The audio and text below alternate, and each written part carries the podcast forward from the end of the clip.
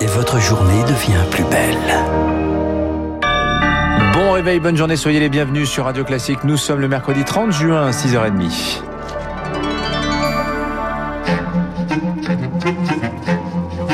6h30, 9h, la matinale de Radio Classique avec Dimitri Pavlenko. Et soyez les bienvenus à la une ce matin. Un cap symbolique vient d'être franchi dans la campagne vaccinale. La moitié des Français a reçu au moins une première injection contre le Covid-19, Marc Bourreau. Un bon point dans la course de vitesse contre le variant Delta qui représente désormais 20% des cas en France. Mais les jeux ne sont pas encore faits au Royaume-Uni, en Israël, qui vaccinait à tour de bras.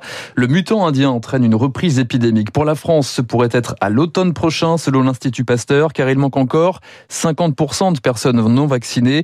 Et ce sont elles qui pourraient bien remplir les hôpitaux dans les mois à venir selon l'épidémiologiste Antoine Flaou quand il reste 40% d'une population qui n'est pas vaccinée, alors vous avez euh, un réservoir dormant euh, qui peut se mobiliser pour euh, à nouveau constituer une nouvelle vague. Alors bien sûr, on soustrait beaucoup de gens qui sont vaccinés et qui ne vont pas rentrer dans les hôpitaux, mais on doit déplorer encore des gens qui arrivent, comme ça a été le cas récemment en France pour deux personnes dans le Gers. Il y a des risques encore de mourir de la Covid-19 quand on n'a pas été vacciné. Antoine Flaou avec Rémi Pfister, un horizon qui commence commence à se couvrir donc sur le front de l'épidémie. Conséquence, la braderie de Lille est annulée pour la deuxième année consécutive. Mesure de précaution, dit la maire Martine Aubry. L'événement devait accueillir des centaines de milliers de visiteurs le premier week-end de septembre. En attendant, la pression, elle, continue de retomber dans les hôpitaux.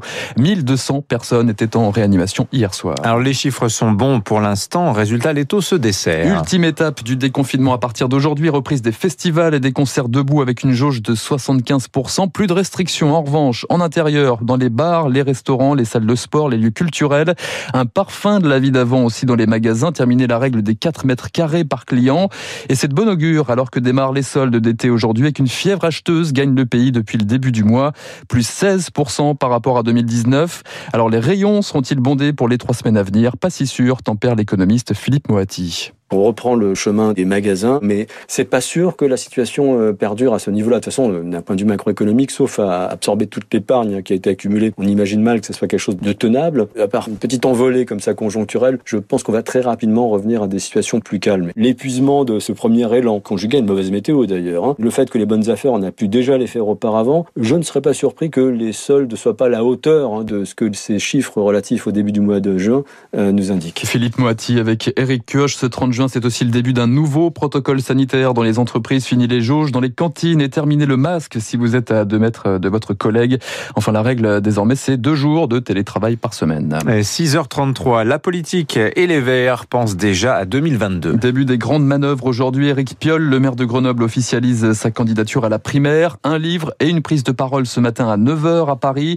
Et il ne sera pas le seul dans la course à l'Elysée. Après Sandrine Rousseau, Yannick Jadot devrait se lancer dans le bain dimanche prochain. Victoire force ça y est, la compétition interne est lancée. Officiellement, les écolos sont solidement unis, débarrassés de leur querelle de chapelle. Sauf que sur la photo de famille, Éric Piolle se place à gauche. Le maire de Grenoble ne cache pas ses incointances avec les insoumis. Dans les sondages, l'eurodéputé Yannick Jadot, pas encore officiellement en lice, a pris de l'avance, prônant lui une large union pour l'emporter en 2022.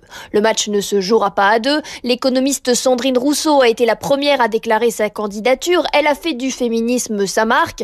Cela tombe bien, c'est un combat de longue date chez les les Verts. Éric Piolle et Sandrine Rousseau labourent le terrain, travaillent leur réseau pour gagner en notoriété.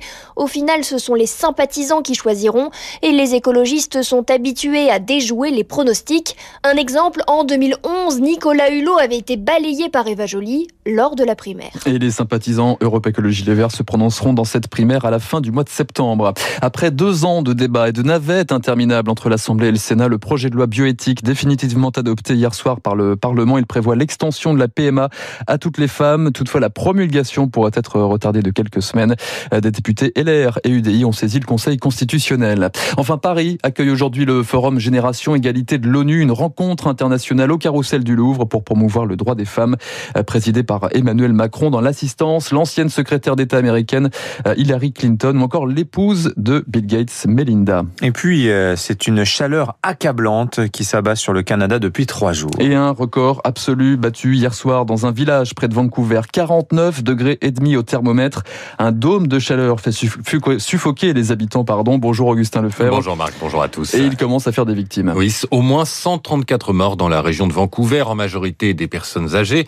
Normalement, à cette période de l'année, il fait 21 degrés dans la ville. Lundi, 59 records de, température ont été battus, des records qui ont ensuite été dépassés ces derniers jours avec par exemple 42 degrés à Whistler. Whistler, c'est une station de ski et donc presque 50 degrés à Lighton, plus chaud que les records enregistrés à Las Vegas ou à Phoenix aux États-Unis, deux villes au milieu du désert. Climatiseurs et ventilateurs sont en rupture de stock dans les magasins. Certaines écoles sont fermées. Des campagnes de vaccination contre le Covid ont dû être annulées. Ce phénomène est lié à ce qu'on appelle un dôme de chaleur. La haute pression atmosphérique emprisonne l'air chaud dans la région. Un phénomène d'une intensité rare auquel les spécialistes s'attendent une fois tous les quelques milliers d'années en moyenne. Ils préviennent, avec le changement climatique, ces phénomènes seront de plus en plus probables. Merci Augustin Lefebvre à l'étranger. Toujours une bonne nouvelle. Cette fois, l'OMS annonce officiellement l'éradication du paludisme en Chine après 70 ans de lutte. Euh, cette maladie transmise par le moustique se concentre désormais en Afrique. Plus de 400 000 morts recensés il y a deux ans.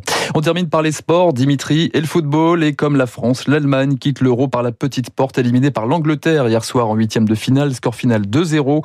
Les Anglais affronteront en quart de finale l'Ukraine, vainqueur de la Suède de buts Allez, je mets un petit billet sur les Anglais cette année pour l'Euro. Ils sont plutôt forts, ouais, ils sont assez, forts et jeunes. Et l'année du Brexit, tout un symbole quand même. Hein. Merci Marc Bourreau. 6h36, le casque éco dans un